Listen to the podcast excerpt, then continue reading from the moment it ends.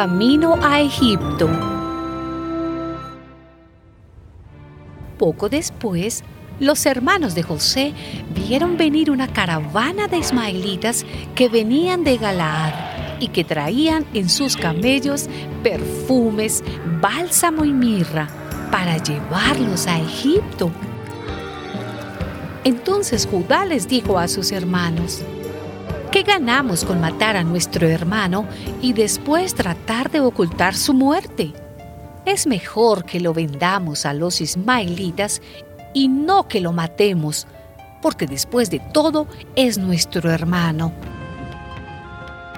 Sus hermanos estuvieron de acuerdo con él, y cuando los comerciantes madianitas pasaron por allí, los hermanos de José lo sacaron del pozo y lo vendieron a los ismaelitas por 20 monedas de plata.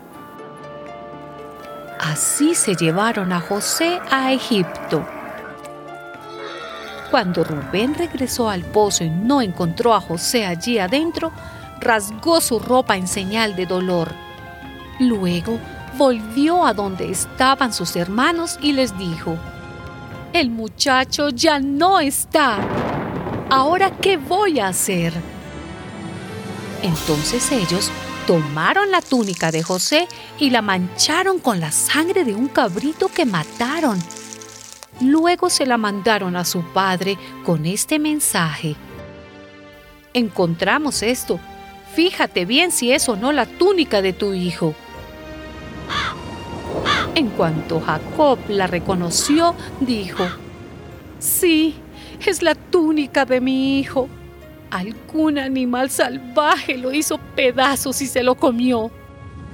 Entonces Jacob rasgó su ropa y se vistió de luto y por mucho tiempo lloró la muerte de su hijo.